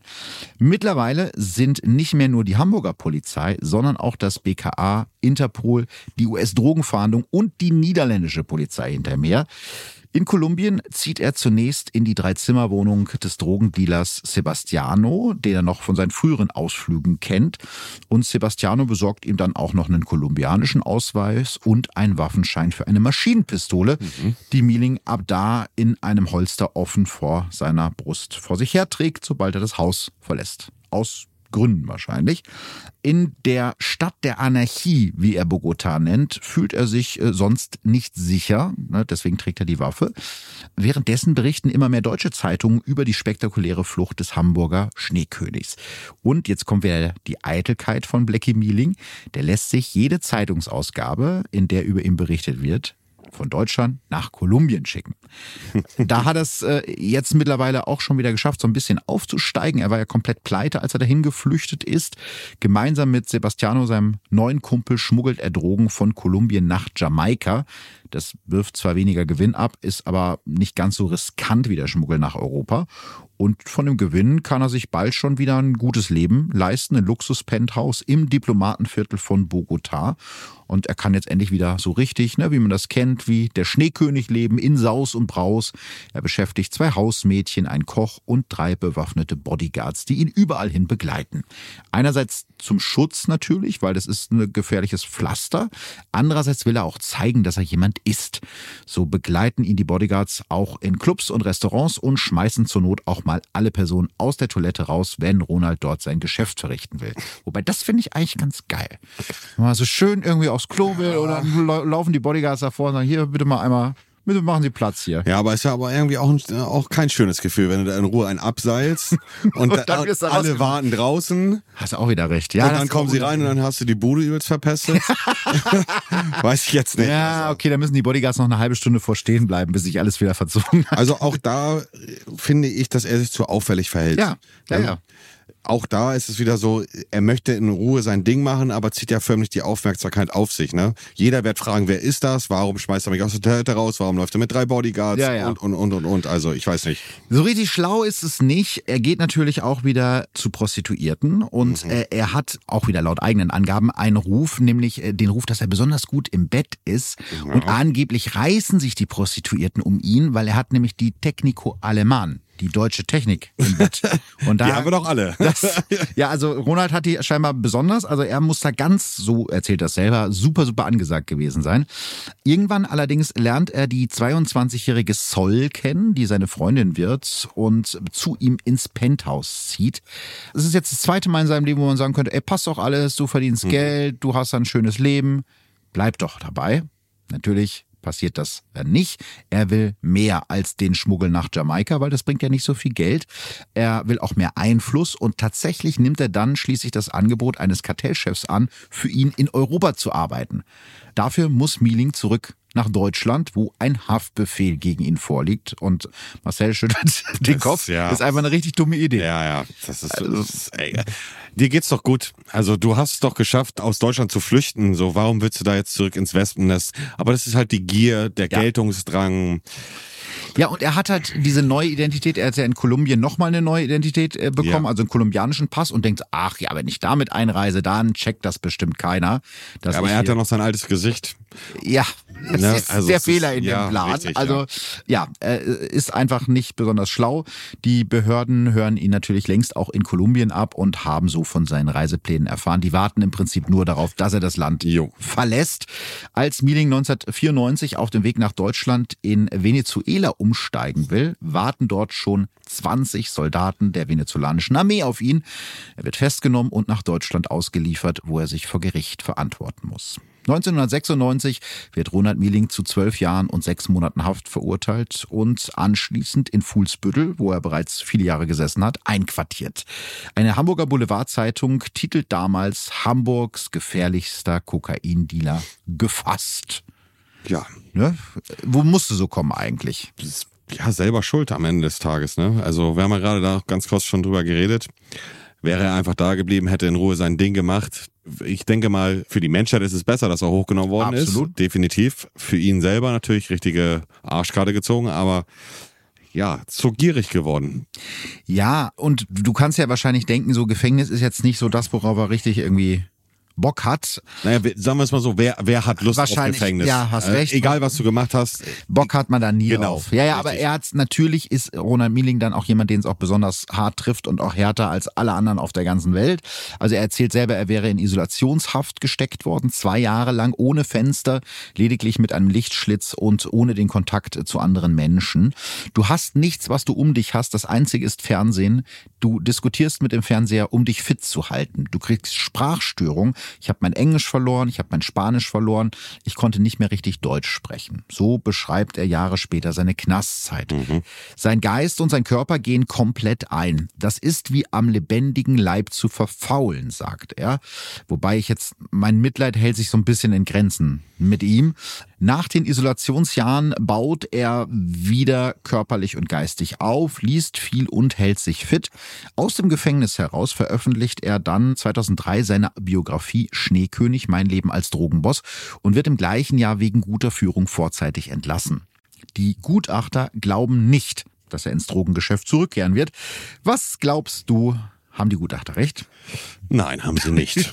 Ja. Wir haben schon, oder ich habe schon, ich wollte gerade sagen, wir haben schon oft diskutiert, es hat sich immer so angefühlt, als wenn ich mitdiskutiert habe in der Folge. Ihr habt ja schon oft in der Vergangenheit drüber diskutiert, ob Gutachter einen guten Job machen oder nicht. Am Ende, das sind alles Verbrecher, die natürlich auch manipulativ sein können. Ich gehe davon aus, dass er weitergemacht hat. Ne? Ja, du hast vollkommen recht. Also es gibt natürlich auch Gutachter, die, die wirklich Ahnung haben und so, aber ich glaube bei ihm, ja. bei ihm ist es eigentlich klar. Der hat noch nie in seinem ganzen Leben einen richtigen Job Richtig. gehabt. Das war immer, ne, er hat immer nur das gemacht. Es dauert ganze 14 Tage. Ja, 14 Tage, nachdem er entlassen wurde, fliegt Ronald Mieling nach Kolumbien zurück und beginnt direkt wieder Drogen zu schmuggeln. Doch sein Glück und seine Fähigkeiten scheinen ihn langsam verlassen zu haben. Über verdeckte Ermittlungen und abgehörte Telefonate bekommt die Polizei natürlich mit, dass er alles andere als raus aus dem Schmuggelgeschäft ist. Zwar unterhält er sich am Telefon nur in Codes, allerdings fällt es den Ermittlern nicht so schwer, diese zu entschlüsseln. Also die werden sich schon gedacht haben, dass der jetzt nicht zum Urlaub nach äh, Kolumbien geflogen ist. Er hält sich, glaube ich, so für besonders äh, intelligent Ja. und abgebrüht, aber ist halt das Gegenteil davon. Ich finde, man kann es ihm nicht verübeln, dass er wieder rückfällig wird oder das macht, was er vorher gemacht hat. Ich sag mal, was sollte sein normaler Weg sonst sein? Der hat ja nichts gelernt, der kann ja nichts. Ich denke mal, Rezio, Rezio ich kann nicht, ja, ich, diese, manchmal habe ich so Zungenbrecher, die gehen einfach nicht. Vor allen Dingen nicht unter Drucksituationen wie in einem Podcast. Fühlst du dich gerade unter Druck, wenn du mir so gegenüber sitzt? Ich hoffe nicht. Nein, nein, nein, aber ich fühle mich unter Druck, äh, mich gut zu artikulieren. Ach so. Verstehst du, wie ich meine? Okay, aber wir wissen ja, was du meinst. Richtig. Du meintest Resozialisierung. Ja. ja, klar, es ist das Einzige, was er jemals in seinem Leben gemacht hat. Ja. Ne? Also die Chance, dass er jetzt wirklich ein braver Bürger wird, die ist sehr, sehr, sehr klein. Genau. Im November 2005 wird dann auf einem Containerschiff eine Ladung Koks abgefangen. Ronalds Crew hat die Abholung vermasselt. Als das SEK kurze Zeit später die Tür von Mielings Wohnung in Hamburg-Bramfeld eintritt, bereitet er gerade Schweinebraten zu, weil er ist weiterhin zwischen Kolumbien und äh, Hamburg hin und her gependelt. Widerstandslos lässt er sich von den in Sturmmasken bekleideten Beamten abführen. Sein Kopf wird mit einem Stofftuch bedeckt. Am Körper trägt er einen schwarzen Pulli und eine helle Hose. 2007 wird der inzwischen 57 Jahre alte Mieling von dessen dichten schwarzen Haaren, die ihm ja irgendwann mal seinen Spitznamen gegeben haben, äh, nicht mehr so viel übrig ist, erneut verurteilt. Dieses Mal bekommt er sieben Jahre und neun Monate. Zusätzlich muss er die auf Bewährung erlassene Reststrafe seiner alten Haft absitzen, wodurch er für weitere zehn Jahre eingebuchtet wird. Insgesamt jetzt zehn Jahre? Äh, ja, oder? genau, insgesamt, insgesamt zehn Jahre. 2011 erhält er dann das erste Mal Freigang, also er ist noch in, in Haft, aber eben als Freigänger. Nach sechs Jahren Gefängnis die Urhaft mit eingerechnet. 2012 besucht er bei der Agentur für Arbeit eine Schulung, um die Basics der Computerarbeit äh, zu lernen, weil er soll halt ja irgendwann, vor allem jetzt halt 61, als ob der jetzt noch Jetzt im ist, Berufsleben ja, jetzt ist der richtige Zeitpunkt, ihn wieder einzugliedern, ja? durchstartet. Ich glaube, da ist das ist schon ein bisschen zu spät. Versuch mal einen 61-Jährigen den Computer zu erklären. Ich kenne das von meinen Großeltern. Ja, und, und nicht mal 61-Jährige, die sehr viel Zeit im Knast verbracht Ja, haben, sondern ja. ganz normal. Ja, das stimmt. Also er selber sagt aber, mit Drogendealen will er nichts mehr zu tun haben. Man muss auch sagen, er hat wahrscheinlich eh keine Chance, weil da haben ganz andere Player mittlerweile den, Ja. den Markt übernommen. Mhm. Er hat andere Projekte, will sich sozial engagieren, gründet 2011 einen Anti-Drogen-Verein für Jugendliche in Marburg zusammen mit einem anderen ehemaligen Drogendealer. Finde ich erstmal eine gute Sache. Jo. 2016 äh, verlässt er dann endgültig das Gefängnis und gründet ein Modelabel. Der Name des Labels Real Gangsterwear. Ähm, ja, nie, aber hast du das schon mal gehört? ich noch nicht. scheint nee. nicht so ein erfolgreiches Label irgendwie zu sein. Nee. Verkauft werden unter anderem Shirts mit Kuka-Pflanzenaufdruck. Würde ich jetzt aber auch persönlich, glaube ich, nicht unbedingt so tragen Nee. wollen. Also Drogengeschäft ist zwar vorbei, aber die Selbstvermarktung, die läuft natürlich weiter. Mieling will ein zweites Buch schreiben. Außerdem soll sein Leben verfilmt werden. Und natürlich feiert er wieder. 2014 schmeißt er eine große Party in einer Villa in Hamburg-Harburg, die auf ihrer Internetseite mit einer stilvollen Einrichtung und ihrer perfekten VIP-Betreuung wirbt. Das Motto der Party, du feierst mit dem Boss der Bosse mit Ronald Mieling alias dem Schneekönig seinen 64. Geburtstag. Kostet 150 Euro pro Person. Ähm, also ich weiß nicht, wo das gewesen ist. Ich habe mir auch gefragt, eine Villa in Harburg. Also ich, ist, also mein erster Gedanke war, dass das ein Bordell war in Harburg. das könnte auch durchaus ja. sein. Also wären wir hingegangen, also ich wahrscheinlich eher nicht so. In Harburg gibt es nämlich ein großes Bordell. Und das heißt die Villa, oder was? Nee, nee, nee, nee, nee. Also, also aber Harburg ist jetzt auch nicht dafür bekannt für Villen. Nee, weil ich habe ja eine Show da gespielt und mhm. da wollte uns der Taxifahrer abends nach der Show nicht abholen, weil er gesagt hat, nach Harburg fahre ich so spät nicht mehr. Also deswegen, das äh, kriege ich nicht ganz zusammen mit der Villa, aber so wurde es zumindest angekündigt. Mhm. Und ich weiß nicht, ob ich jetzt 150 Euro zahlen würde, um jetzt neben so einem Ex-Drogendealer zu Gibt genug, also in Hamburg ist Blackie eine Legende. Ja, klar, das muss das man, stimmt. also ja. er wird gerade von den Unterweltgrößen und ähnliches vergöttert und klar. angehimmelt.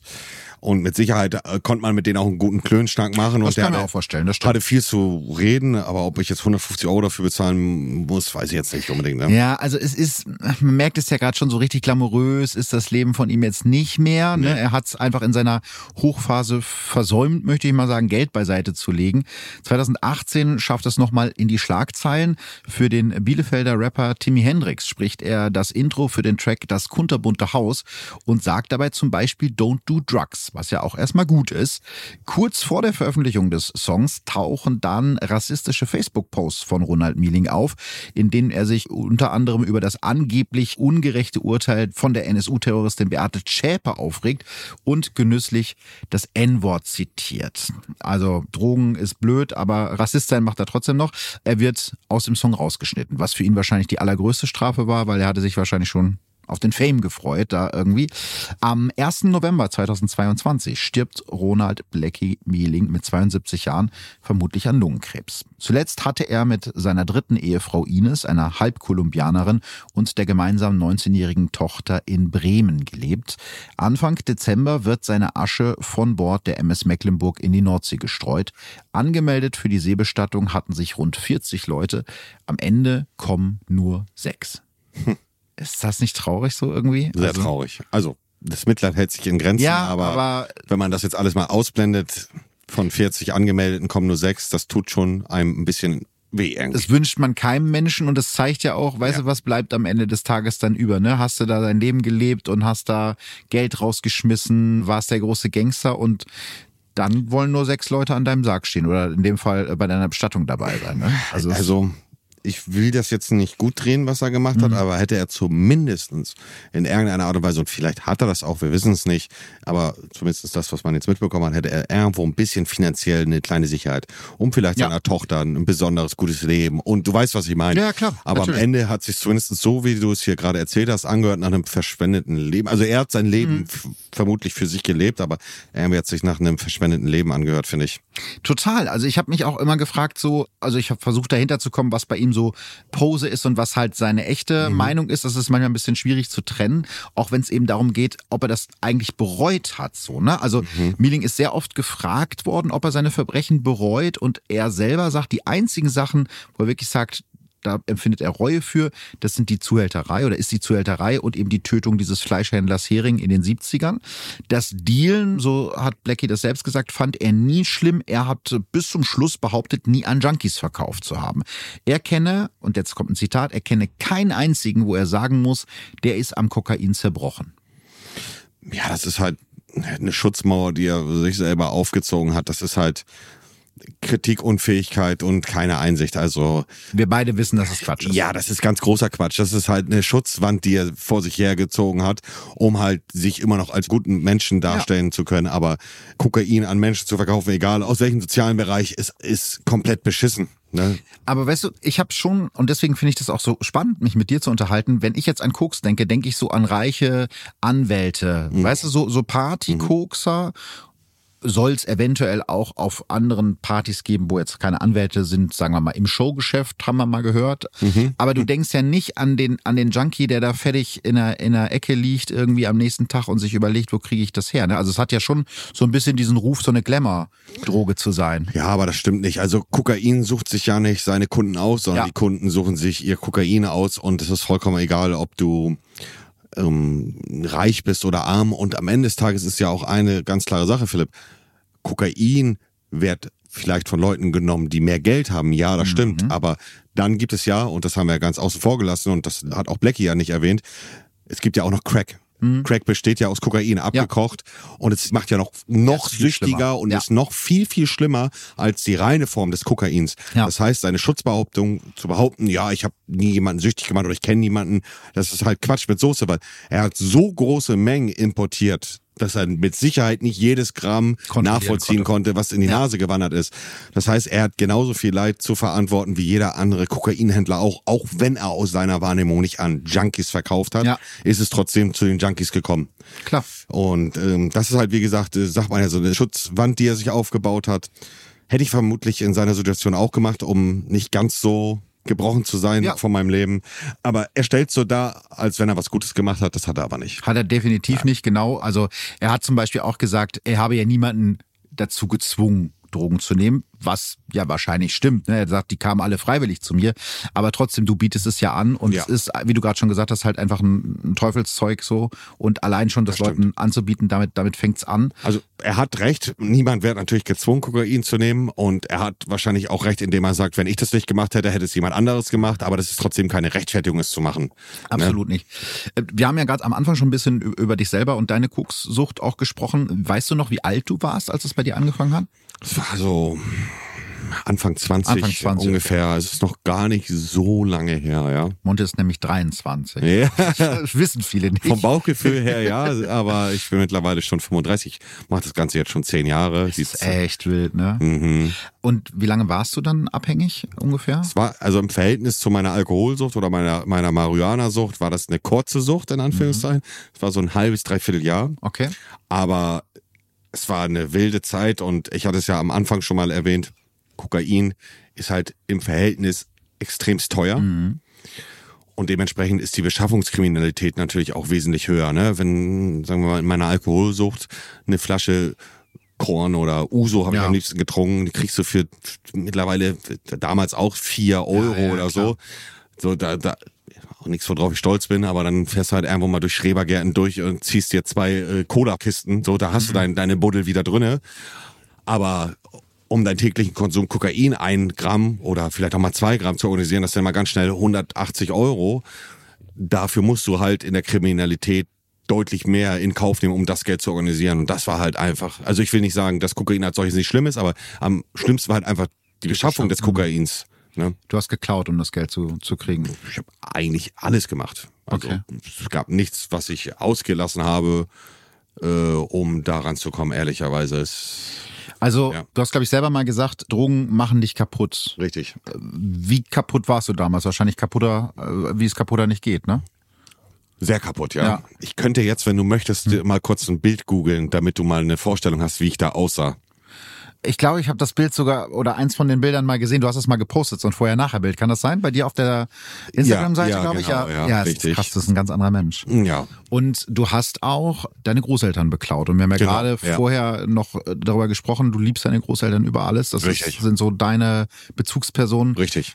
Das muss das Furchtbarste gewesen sein, oder? Also ma, Im ma, willst du Nachhinein- darüber reden oder ist Ja, doch, doch. Das ist kein Problem. Im, Im Nachhinein betrachtet war es natürlich das Schlimmste in der Situation. War es halt aus meinem Empfinden nicht besonders schlimm, weil halt ich kann mich noch dran erinnern, ich, meine Großeltern waren im Urlaub. Ich weiß es noch ganz genau, meine Großeltern waren im Urlaub und äh, mein Opa hatte seinen PIN-Code, also von seinen Bankkarten in so einem Ordner und er hatte halt seine Sachen dagelassen, als sie im Urlaub waren, weil er die nicht brauchte. Das heißt, ich habe mir die Sachen geschnappt, bin mit dem PIN-Code bis zur Postbank gefahren und habe mir Geld gezogen. Und ich weiß noch ganz genau, ich bin mit dem Fahrrad zurück nach Hause gefahren und habe mich auf dem Rückweg gefreut. Also ich weiß noch, dass ich so innerlich gebrüllt habe vor Freude, weil ich wusste, ja Mann, ich habe Geld, ich kann koksen. Obwohl es äh, was vollkommen Schlechtes war, hat aber die Sucht einfach, das hört sich immer nach einer Ausrede an, aber die Sucht hat halt einfach in dem Fall gewonnen. Und Kokainsucht ist halt einfach etwas extrem Schlimmes und ähm, ja, jetzt im Nachhinein betrachtet oder als ich dann erwischt worden bin. Das wollte ich ne, gerade ja, fragen, das, das kam ja dann wahrscheinlich relativ schnell raus, oder? Ja, so, ich weiß nicht mehr ganz genau den Zeitraum, so zwei Wochen später Ja. oder so ist das rausgekommen. Ich habe mir, glaube ich, 3000 oder 3500 Euro vom Konto gezogen. Und das ist dann rausgekommen. Und äh, kannst dir natürlich vorstellen, dass das äh, etwas war, was richtig scheiße war. Aber in, zum damaligen Zeitpunkt erstmal scheiße, weil ich überhaupt erwischt worden bin. Ja, ja. Aber nicht mal das hat dazu gereicht, dass ich äh, clean geworden bin. Das wollte ich dich gerade Nee. fragen. Also was war der Moment, wo du gesagt hast, so geht's nicht weiter, ich muss was ändern? Ga- Gab's so diesen einen Ja. Moment? Ja, also ich war dann eine Zeit lang obdachlos, so drei Monate, vier Monate war ich obdachlos. Weil du bei meine- deinen Großeltern- Meine Großeltern haben mich rausgeschmissen. Ähm, ich hatte zwar zu dem damaligen Zeitpunkt auch eine Freundin, bei der ich ab und an mal pennen konnte, aber Hm. die Mutter wusste ja auch, also die Mutter wusste, dass ich jetzt nicht unbedingt der beste Einfluss bin. Sie hat mich respektiert und ich konnte da auch mal übernachten, aber halt nicht jeden Tag. Das, die war auch noch Schülerin zu dem Zeitpunkt, äh, hat halt ihre Schule gemacht und so. Und der ausschlaggebende Punkt war eigentlich, ich habe äh, immer mal wieder oder eine große Zeit bei einem Kollegen auf der Couch gepennt, aber auch immer mal wieder draußen, je nachdem. Und es war einfach der Punkt, wo ich vor der Tür stand. Ich hatte meinen Schlüssel für die Wohnung bei meinem Kollegen nicht dabei. Ich habe geklingelt, niemand hat aufgemacht. Es hat draußen geregnet, ich war durchnässt. Dann bin ich zur Telefonzelle gefahren. Kennen die einen oder anderen vielleicht noch Telefonzellen? Gab's damals, Die Älteren ja. erinnern ja. sich, ja. Ich bin zur Telefonzelle gefahren und äh, habe bei ihm angerufen und habe gesagt, ey Digi, ich habe meinen Schlüssel vergessen. Bist du zu Hause? Macht niemand auf, ich, mir ist kalt, es ist nass. Und ich hatte ja gar kein Zuhause, aber sein Sofa war so mein Ja. Rückzugsort und dann hat er zu mir gesagt, Diggi, ist gerade schlecht, ich habe Besuch, eine Dame ist da. Ja. Und dann habe ich gesagt, Diggi, das kannst du nicht machen und so, ich, ich weiß nicht, wo ich hin soll. Draußen regnet das, ich bin durchnässt. Ja, nee, und bla, und Kollege ist auch noch da, wir haben hier gerade ein Date und da musste ich, ich, ich sag's jetzt einfach mal, da musste ich ihm so heftig am Telefon ein nuckeln Ja. mit, oh, ich mach so, ja, ja, ja. anflehen Ja. dass ich da pennen kann, dass ich mich so erniedrigt gefühlt habe, mich so wie ein Stück Dreck gefühlt habe. Ich konnte auch an dem Tag nicht bei meiner damaligen Freundin übernachten.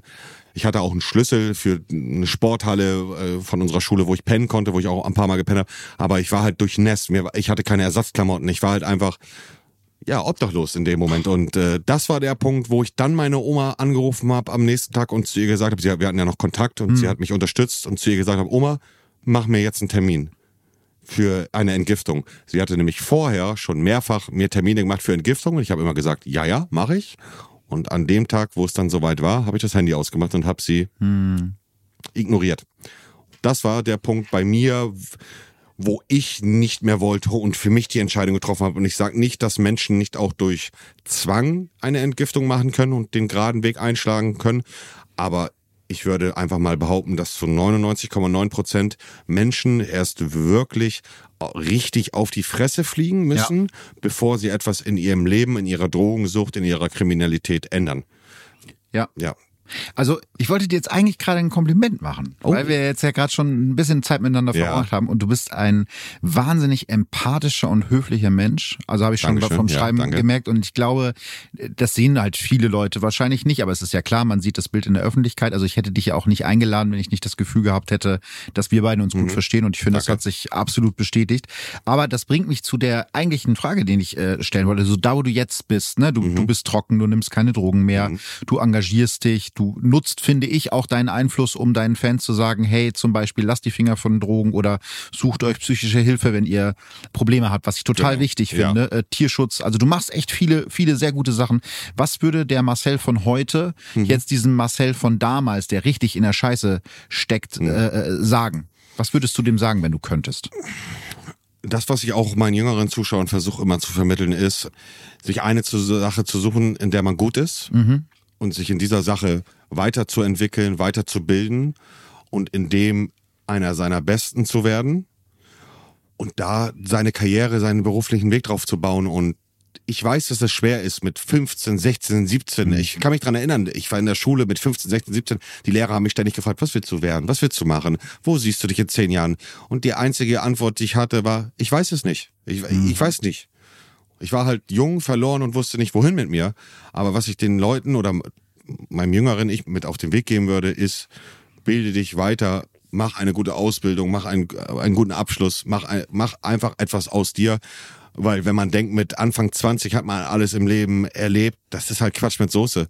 Man hat noch so viel Zeit vor sich und am Ende am Ende ist es halt auch wichtig, dass man gutes Geld verdient. Du möchtest ja auch mal in den Urlaub fliegen. Du möchtest ja auch deiner Familie eventuell irgendwann mal was bieten können. Und indem du nur Larifari machst oder Drogen nimmst und so, wirst du im Leben nicht weiterkommen.